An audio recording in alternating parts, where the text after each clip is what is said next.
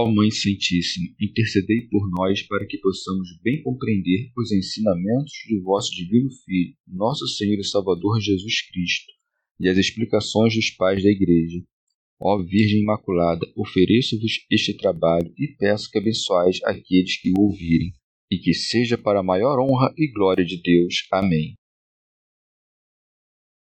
Senhor Onipotente, purificai o meu coração e os meus lábios vós que purificastes os lábios do profeta Isaías com carvão em brasa, e dignai-vos, por tal modo, purificar-me com a vossa misericórdia, para que possa dignamente anunciar o vosso santo Evangelho. Por Jesus Cristo nosso Senhor. Amém. Senhor, abençoai-me. Que o Senhor resida no meu coração e nos meus lábios, para que anuncie digna e convenientemente o seu Evangelho. Amém. Evangelho de Nosso Senhor Jesus Cristo, segundo São Mateus. Hipocrisia e vaidade dos escribas e dos fariseus. Jesus então dirigiu-se às multidões e aos seus discípulos. Os escribas e os fariseus estão sentados na cátedra de Moisés. Portanto, fazei e observar tudo quanto vos disserem. Mas não imiteis suas ações, pois dizem, mas não fazem amarram fardos pesados e os põem sobre os ombros dos homens, mas eles mesmos nem com um dedo se dispõem a movê-los. Praticam todas as suas ações com o fim de serem vistos pelos homens. Com efeito, usam largos filactérios e longas franjas nas vestes. Gostam do lugar de honra nos banquetes, dos primeiros assentos nas sinagogas, de receber as saudações nas praças públicas e de que os homens lhes chamem rabi. Quanto a vós, não permitais que vos chamem Rabi, pois um só é o vosso mestre, e todos vós sois irmãos. A ninguém na terra chameis Pai, pois só tendes o Pai Celeste.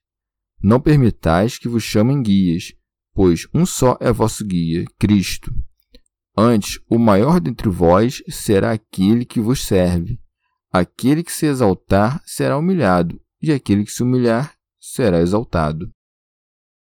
Comentários dos Pais da Igreja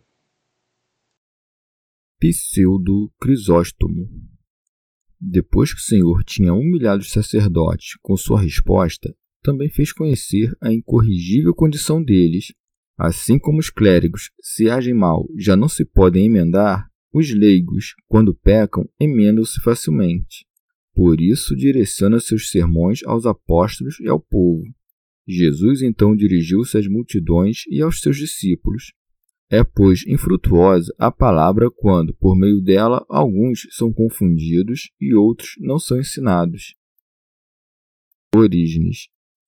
Os discípulos de Cristo são melhores que as demais turbas, e descobrirás que nas igrejas os que se aproximam com mais afeto do Verbo divino são discípulos de Cristo, ao passo que os outros são seu povo. Às vezes, diz certas coisas somente aos seus discípulos.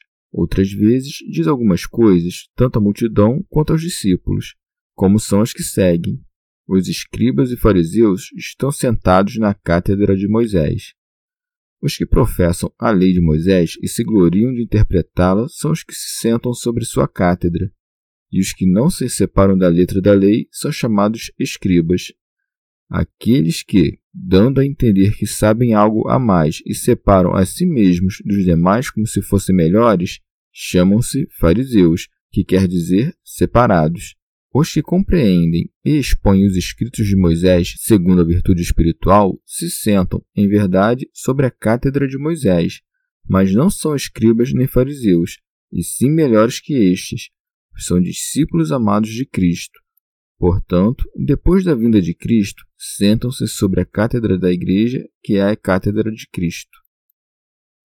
Pseudo Crisóstomo Deve observar-se como se senta cada qual sobre a cátedra, porque não é a cátedra que faz o sacerdote, mas o sacerdote é quem faz a cátedra. O lugar não santifica o homem, mas o homem santifica o lugar. Por isso, no sacerdócio, um mau sacerdote obterá um crime, e não uma dignidade. São João Crisóstomo. para que ninguém diga que se tornou indolente para agir porque o doutor é mau, destrói essa ocasião quando acrescenta. Portanto, fazei e observai tudo quanto vos disserem. Porque não dizem coisa alguma de si mesmos, mas falam coisas de Deus, que publicou sua lei por meio de Moisés. E observa com quanta honra fala de Moisés, manifestando a concórdia com o que se diz no Antigo Testamento.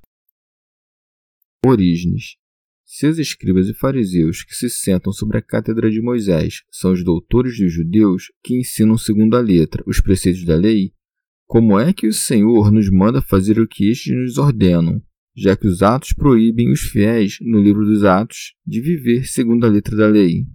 Mas aqueles a ensinam segundo a letra, desconhecendo a lei em seu sentido espiritual, o que nos dizem, pois, a partir da lei, fazemo-lo e observamo-lo compreendendo seu sentido, e não agindo de modo algum como eles agem.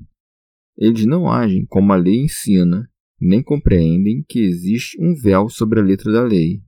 Ou quando ouvires a palavra tudo, não a tomes no sentido de todos os preceitos da lei, porque muitos tratam de alimentos, vítimas de sacrifícios e outras coisas semelhantes, mas apenas no sentido das coisas que corrigem os costumes. E como é que não mandou a mesma coisa acerca da lei da graça, mas somente acerca da lei de Moisés? Porque não era tempo de dar a conhecer os preceitos da nova lei antes da sua paixão. Também a mim parece que disse isso prevendo algo mais. Como iria acusar os escribas e os fariseus na sequência de seu discurso, para que não parecesse que desejava a autoridade destes entre os ignorantes, ou que fazia isso por inimizade, primeiramente retira de si toda suspeita e depois começa a repreendê-los, com o desígnio de que as multidões não caiam nos mesmos vícios e para que não pensassem que, pelo fato de deverem ouvi-los, deveriam imitá-los em suas ações, acrescenta. Mas não imiteis suas ações. O que poderia existir de mais miserável do que um doutor que tem discípulos que se salvam quando não o seguem e que se condenam quando o imitam? Pseudo Crisóstomo Assim como o ouro se extrai da terra e a abandona, que os ouvintes recebam a doutrina e abandonem as ações. Frequentemente, do homem mau procede uma boa doutrina. E assim como os sacerdotes julgam preferível ensinar os maus por causa dos bons, e por causa dos maus negligenciar os bons, do mesmo modo os súditos, por causa dos bons sacerdotes, devem honrar também os maus, para que, por causa dos maus, os bons não sejam também desprezados. É melhor, pois, prestar honras injustas aos maus que subtrair honras justas aos bons. São João Crisóstomo. Considera também como começa a repreendê-los, pois segue-se, pois dizem, mas não fazem. Especialmente é digno de censura aquele que, tendo a autoridade da doutrina, viola a lei. Em primeiro lugar, porque peca aquele que deve corrigir os outros. Em segundo lugar, porque pecando é digno de maior pena devido à sua honra. Em terceiro lugar, porque corrompe mais pecando. O que peca é digno de maior castigo, quanto maior é sua dignidade. E em quarto lugar, porque corrompe mais, uma vez que peca na condição de doutor. Ademais, repreende também aqueles porque são duros para os que lhes são subordinados. Por isso prossegue.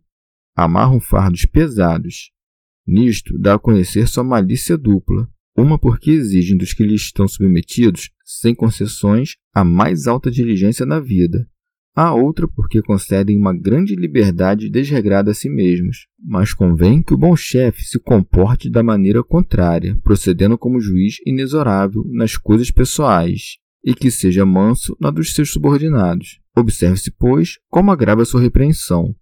Não disse que não podem, mas que não querem, nem de se levar, mas mover com o dedo, isto é, nem mesmo aproximar-se nem tocar.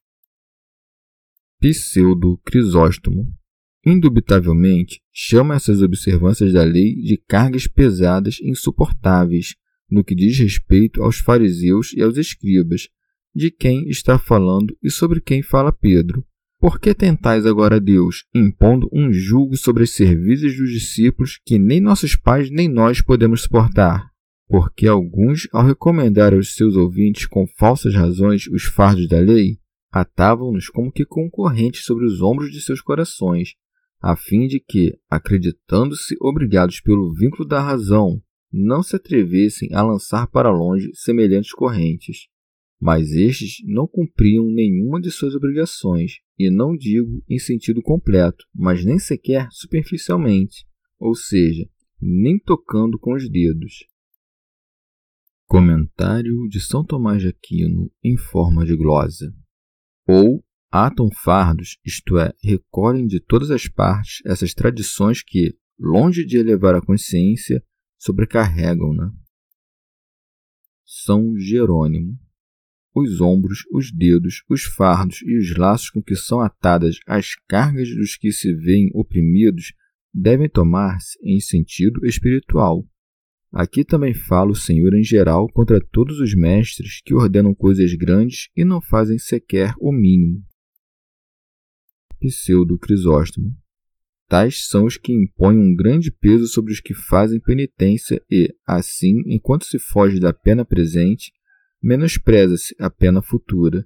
Portanto, se colocas um grande fardo sobre os ombros de um jovem que não o pode levar, ele terá necessidade ou de rejeitar a carga ou quebrar-se-á sob ela. Assim também, com o homem a quem se lhe imponha uma penitência grave, sucederá ou que a abandone ou, se a aceita, mas não pode levá-la, que, escandalizado, peque mais. Além disso, mesmo que erremos impondo uma penitência módica, não é melhor prestar contas por causa da misericórdia que por causa da crueldade? Onde o pai de família é generoso, o administrador não deve ser inflexível. Se Deus é benigno, por que seu sacerdote será cruel? Queres parecer santo? Se austero no que toca a tua vida e benigno no que toca a dos demais. Que os homens te ouçam ordenando coisas pequenas e fazendo coisas grandes. Tal é, por outro lado, o sacerdote que consigo é indulgente e com os demais é exigente. Ele é como o mau cobrador de impostos numa cidade que alivia a si mesmo e onera os contribuintes. São João Crisóstomo. O Senhor acusara acima os escribas e os fariseus de crueldade e negligência. Consequentemente, acusa-os de vanglória, coisa que os faz afastarem-se de Deus. Por isso disse: praticam todas as suas ações com o fim de serem vistos pelos homens. Pseudo Crisóstomo em todas as coisas nasce algo que as extermina, assim como o verme na madeira e a traça no vestido.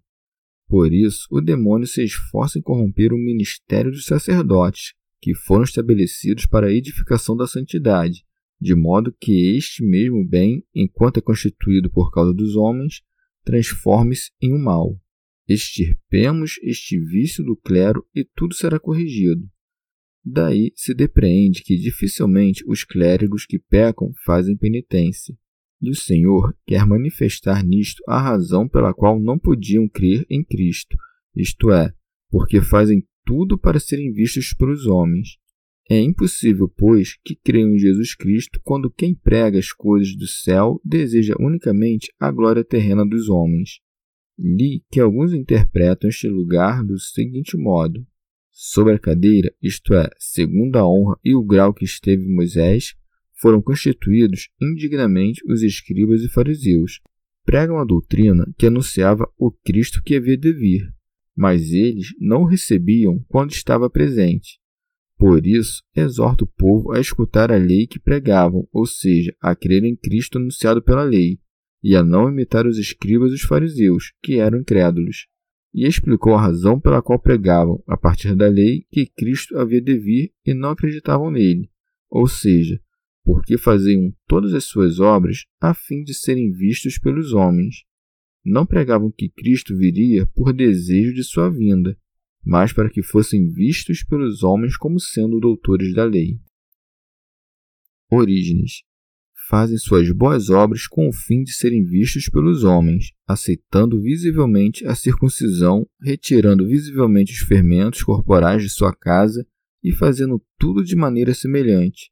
Os discípulos de Cristo cumprem a lei em segredo, como que conforme de seu apóstolo, sendo judeus no interior. São João Crisóstomo observa que os repreende com certa intenção, porque não diz simplesmente que fazem suas obras para serem vistas pelos homens, mas acrescenta todas. E depois demonstra que não se vangloriam tão pouco de grandes coisas, mas sim de algumas de pouca importância. Por isso acrescenta: com efeito, usam largos filactérios e longas franjas nas vestes. São Jerônimo. Portanto, como o Senhor tinha dado os mandamentos da lei por meio de Moisés, cumpriu-os até o extremo, como dizia o Deuteronômio. Estas palavras, atá-las-ás à tua mão como um sinal, elas estarão como um frontal diante dos teus olhos. Isto quer dizer que meus preceitos estejam em tua mão para cumpri-los com tuas obras, estejam diante de teus olhos para que medites neles de dia e de noite. Os fariseus, interpretando isto no mau sentido, escreviam em pergaminho o decálogo de Moisés, ou seja, os dez preceitos da lei, levando-os pregados e fixados na frente, formando com eles uma espécie de coroa, de modo que sempre os tinham diante dos seus olhos. Também mandara Moisés que fizessem nas quatro pontas de seus mantos franjas de jacinto, como distintivo do povo de Israel, para que, assim como se distinguiam em seus corpos dos gentios por meio da circuncisão, que era um sinal judaico, assim também o vestido deveria trazer alguma diferença. Mas os mestres, como supersticiosos, desejando captar a atenção dos demais e ambicionando obter lucro das mulherzinhas, faziam grandes franjas e atavam nelas espinhas agudíssimas, para que, ao andar e sentar, se ferissem e com este abalo fossem como que trazidos à força ao ministério do serviço de Deus. Chamavam aquela espécie de distintivo de filactérias do Decálogo. São tábuas onde estão escritos os nomes dos juízes, isto é, conservadoras, porque todos os que possuem conservam-nas para defender-se e protegerem-se a si mesmos. Não entendiam os fariseus que deviam levar estes preceitos no coração, não nos corpos. Sobre outro aspecto, também os armários e as arcas contêm livros, mas não conhecimento de Deus. Pseudo Crisóstomo Imitando o exemplo destes, existem muitos que, até hoje, inventam nomes hebreus de anjos, escrevem-nos e atam-nos para que pareçam temíveis aos que não entendem. Outros levam pendurado ao pescoço algo escrito do Evangelho. Mas não se lê todos os dias o Evangelho na igreja para que seja ouvido por todos? Como os evangelhos suspensos no pescoço podem salvar aquele a quem nada aproveita quando os tem postos em seus ouvidos? Ademais, onde estará a força do evangelho? Nas figuras das letras ou na inteligência do seu sentido? Se está nas figuras, fizeram bem levando-o pendurado no pescoço, mas se está no entendimento, mais aproveitará se for levado no coração do que suspenso no pescoço. Outros expõem esta mesma passagem concentrando-se no fato de que ampliavam seus discursos ocupando-se do modo pela qual observavam a lei, como se fossem filactérios, isto é, como conservadores da salvação. E assim, neste sentido, era como pregavam ao povo com assiduidade. As franjas formosas de seus mantos significavam as excelências de seus mandamentos. São Jerônimo. Como dilatavam em vão as filactérias e faziam maiores suas franjas, desejando as glórias dos homens, consequentemente são acusados em tudo mais. Por isso é dito: gostam do lugar de honra nos banquetes, dos primeiros assentos nas sinagogas. Rábano Mauro. Deve-se notar que não proíbe que sejam saudados na praça, que ocupem ou se sentem nos primeiros postos aqueles a quem isto convém pela condição de seu ofício, mas nos ensina sim que nos guardemos, tal como dos corruptos, daqueles que exigem injustamente dos fiéis todas essas coisas, tenham ou não direito a elas. Pseudo Crisóstomo não repreende aqueles que ocupam os primeiros lugares, senão os que os amam. A repreensão refere-se ao desejo, não ao fato. Humilha-se, pois, sem motivo aquele que deixa de lado o lugar, mas dá preferência a si mesmo no coração. Há aquele que se jacta ouvindo que é louvável colocar no último lugar, e por isso se senta depois de todos. e não só não abandona a arrogância do seu coração, mas também adquire a vanglória da humildade, como que quer parecer justo e ser visto como humilde. Existem muitos que, sendo soberbos, colocam seus corpos nos últimos lugares, pelo orgulho de seu coração, parecem que se sentam no lugar principal. E também existem muitos humildes que se sentam nos primeiros postos e, em sua consciência, estão convencidos de estar no último. São João Crisóstomo vê onde dominava a vanglória deles, nas sinagogas onde entravam para dirigir os demais, que se conduzissem deste modo nas ceias era todavia tolerável, mesmo quando convém que o doutor seja admirado não só na igreja, mas em todas as partes. Se, no entanto, amar tais coisas merece censura, quanto pior será alguém buscá-las? Pseudo Crisóstomo também amam as primeiras saudações não só segundo o tempo, para que os saudemos primeiro, mas também segundo a palavra, para que, gritando, digamos: Salve, Rabi!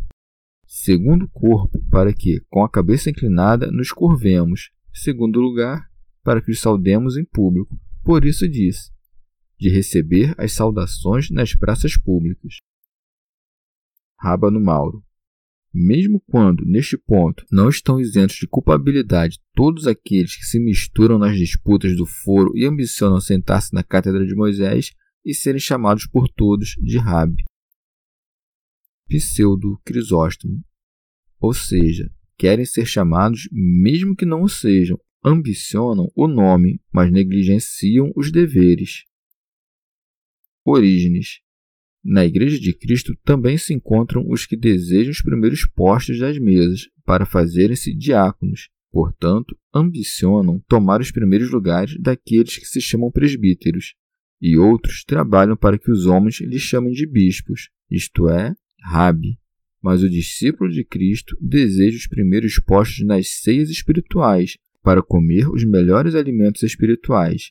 Deseja também, quando os apóstolos se sentarem sobre os doze tronos, ocupar os primeiros lugares, apressando-se em oferecer-se pelas boas ações como dignos desses postos. Deseja também as saudações que se fazem nas reuniões celestes, isto é, nas reuniões celestiais dos primogênitos.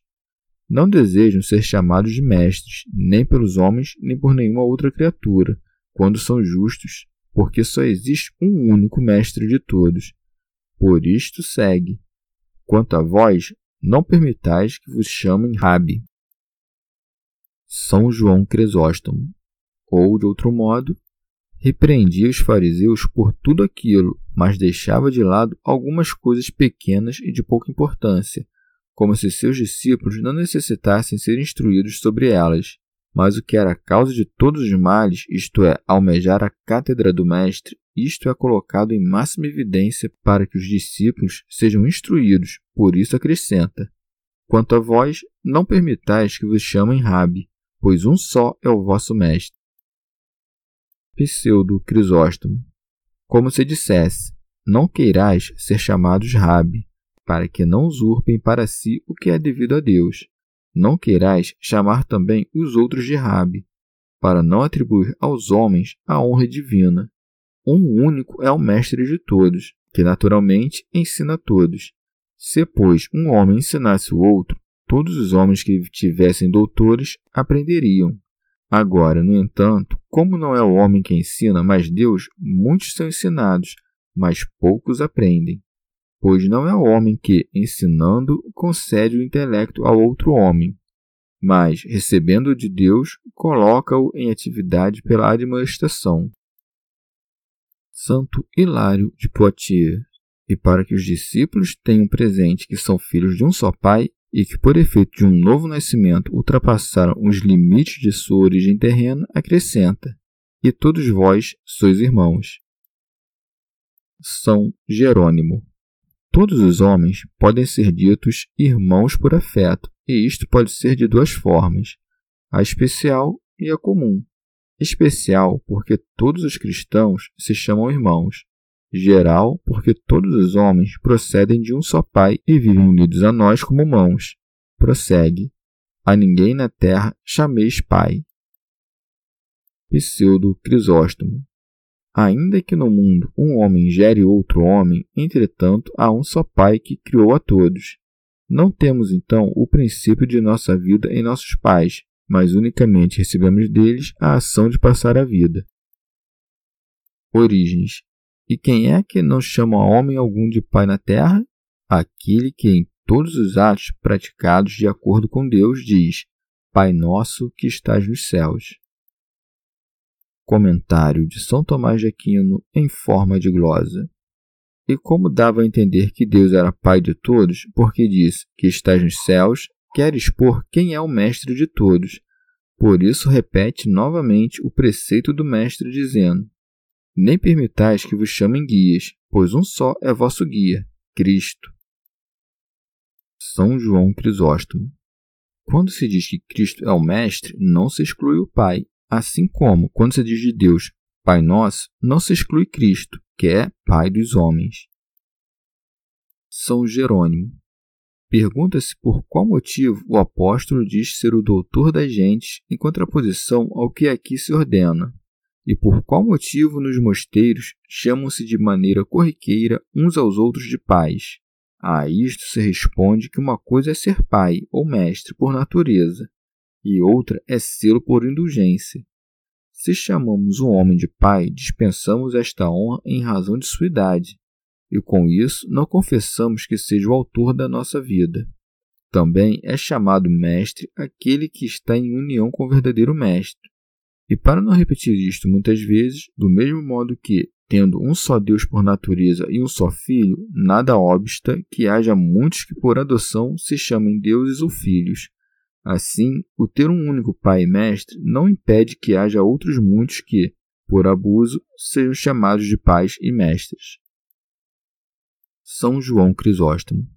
Não só proíbe o Senhor que se cobice os primeiros postos, mas quer induzir o ouvinte a fazer o contrário. Por isso acrescenta: Antes, o maior dentre vós será aquele que vos serve. Orígenes. Ou de outro modo, e se alguém oferece a palavra divina, sabendo que Cristo produz frutos nele, não se proclama abertamente como mestre, mas sim como ministro. Por isso segue-se: o maior dentre vós será aquele que vos serve. Porque o próprio Cristo, sendo verdadeiramente mestre, apresentou-se como ministro, quando dizia: Pois eu estou no meio de vós como um que serve.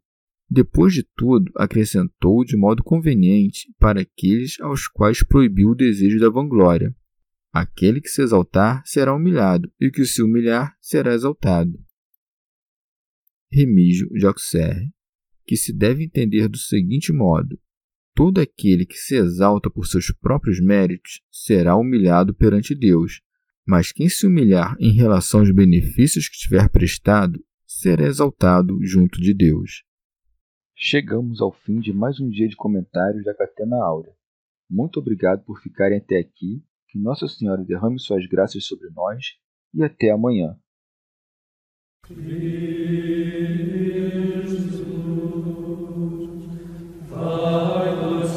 Lord.